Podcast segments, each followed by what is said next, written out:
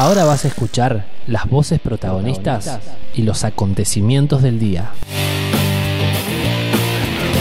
Porque todo esto pasó a la luz del sol. A la luz del sol. Una coproducción de Góndola Podcast y Grupo Ciudad.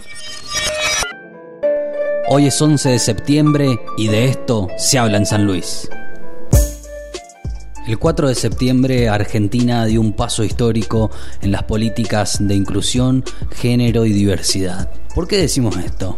Porque a través del decreto 721-2020, el presidente de la Nación, Alberto Fernández, anunciaba el cupo laboral travesti trans en el sector público. El anuncio fue celebrado por muchos sectores en las redes sociales como una conquista colectiva después de haber transitado décadas de lucha. Pablo Ramírez, referente trans de la provincia de San Luis y jefe de área de diversidad e identidad de la Secretaría de la Mujer, Diversidad e Igualdad, nos cuenta de qué trata el decreto y cómo percibieron desde el sector la noticia.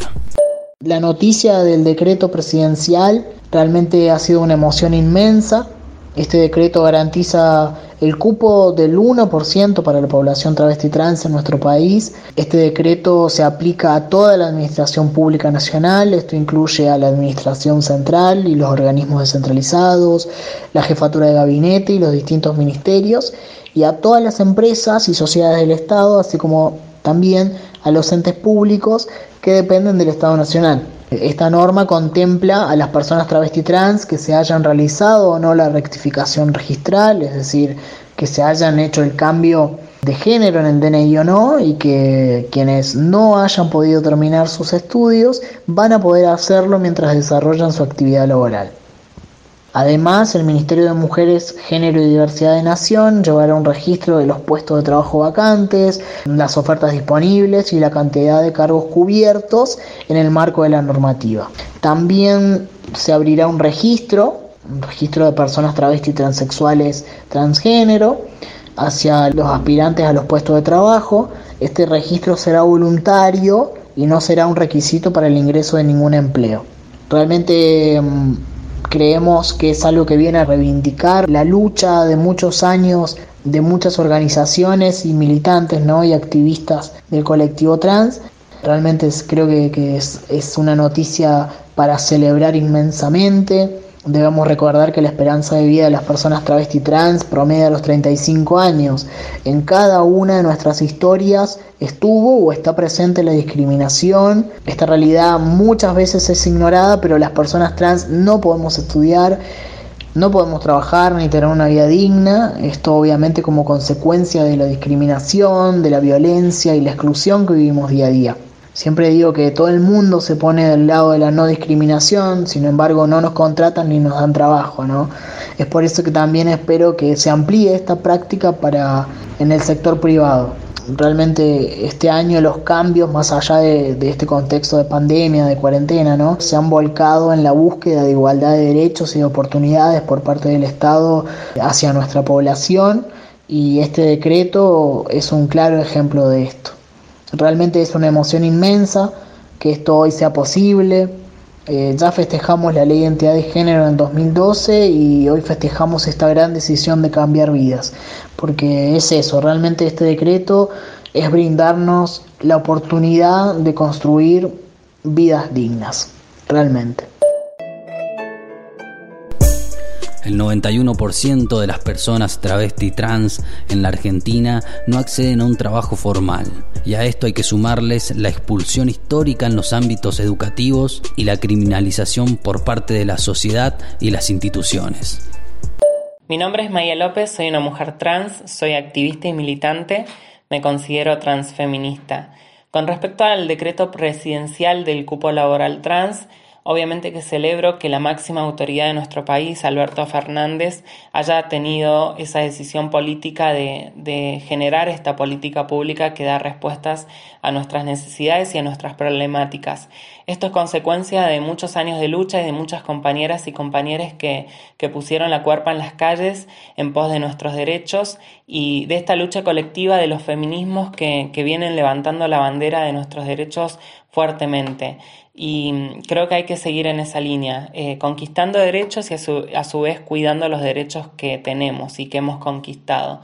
Desde mi experiencia personal eh, con respecto al trabajo, yo desde muy chica cuando empiezo a transicionar, em, dejo el secundario y, en ese momento lo, único que, vislumbré para trabajar era el trabajo sexual. Durante muchos años eh, ejercí el trabajo sexual y, ya de más grande em, decido eh, retomar los estudios y terminar la secundaria. Y la verdad es que mi, primera oportunidad de trabajo fue a partir del plan de inclusión social, donde yo tuve una primera puerta hacia el trabajo, donde tuve una responsabilidad, donde tuve un lugar de pertenencia y donde desde allí empecé a proyectar hacia adelante, donde eso me invitó también a, a estudiar, a ver qué quería y a estudiar lo que hoy estoy estudiando, que es la licenciatura en periodismo, y a trabajar en eso, ¿no? Em, hoy en la actualidad soy jefa de prensa y comunicación de la Secretaría de la Mujer, Diversidad e Igualdad y creo que eso es, es consecuencia de eso, ¿no? De, un Estado presente que genera políticas públicas de inclusión, que obviamente falta mucho y hay mucho por hacer, pero que tenemos esa oportunidad de, dar ese pasito hacia adelante y poder proyectar nuestras vidas. Eh, celebrar estas noticias, celebrar que los estados, nacional, provincial, municipal, estén presentes y puedan ver esas realidades y puedan transformar las realidades de, de todas las compañeras y compañeros. Así que a seguir luchando y a seguir conquistando más derechos. El Congreso y el Senado son espacios fundamentales a la hora de discutir y aprobar leyes que garanticen la igualdad de oportunidades para todos. Eugenia Catalfamo, senadora nacional por la provincia de San Luis, destaca la importancia de estas medidas y cómo vienen trabajando en la propuesta de nuevas normativas que contemplan la ampliación de derechos de las diversidades. Hace muy poco el presidente de la Nación decretó la, la posibilidad de que las personas trans ocupen el 1% de, los trabajos de la Administración Pública Nacional. Esta consideramos que es una medida sumamente innovadora y de vanguardia que genera cientos de oportunidades e igualdad de condiciones en personas que normalmente no, no tienen estas oportunidades o que la sociedad civil no le otorga este tipo de, de oportunidades. Nosotros desde el Senado de la Nación buscamos pelear o, luchamos normalmente por los temas que preocupan, que inquietan a las juventudes. En los distintos encuentros con juventudes que llevamos adelante siempre salen temas que tienen que ver con el feminismo, con las conquistas que llevan adelante las mujeres en nuestro país en pos de la ampliación de derechos, pero por sobre todas las cosas también surgen temas respecto de las diversidades, el rol que las diversidades ocupan en nuestro país y las disidencias y en este sentido también tenemos distintas iniciativas de ley presentadas en el Senado de la Nación que van en consonancia con este tema. Por ejemplo, tenemos un proyecto de ley que busca crear un programa de, de, salud que contenga especialmente a las personas trans, travestis, transexuales y transgénero, que se puedan crear unidades de atención médica en los distintos hospitales públicos y centros de salud pública de nuestro país, a donde puedan acudir especialmente las personas, las personas trans y que tengan una atención de calidad, que se puedan ampliar los derechos de salud de estas personas y que por sobre todas las cosas se pueda garantizar el acceso a la, a la salud de las personas travestis, transexuales y transgénero. Teníamos un proyecto también presentado en el Senado de la Nación respecto del cupo trans, que hablaba en idéntico sentido a lo que manifestó el presidente de la Nación en el decreto de necesidad y urgencia que elaboró hace algunos, hace algunos días. Este proyecto de, cupo trans también fue acompañado por distintos senadores y senadoras del cuerpo y sabemos que en la Cámara de Diputados estaba el proyecto Luana Berkins respecto de este tema también entendemos que es fundamental que un Estado pueda abordar estas temáticas y que por sobre todas las cosas se haga cargo de las dificultades que atraviesan los grupos más vulnerables de nuestra sociedad.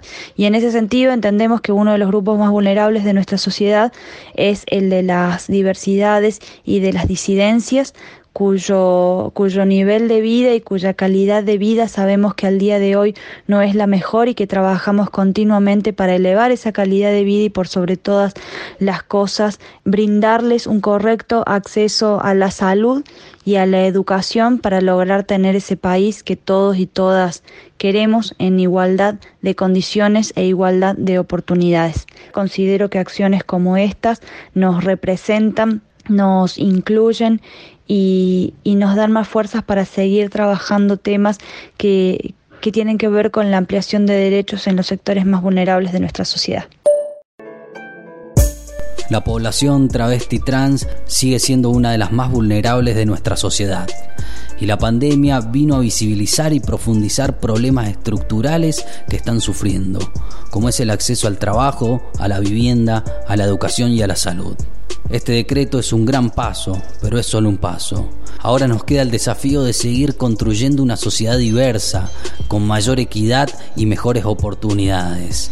Y tal vez así, paso a paso, nos estemos acercando a la Argentina de todos.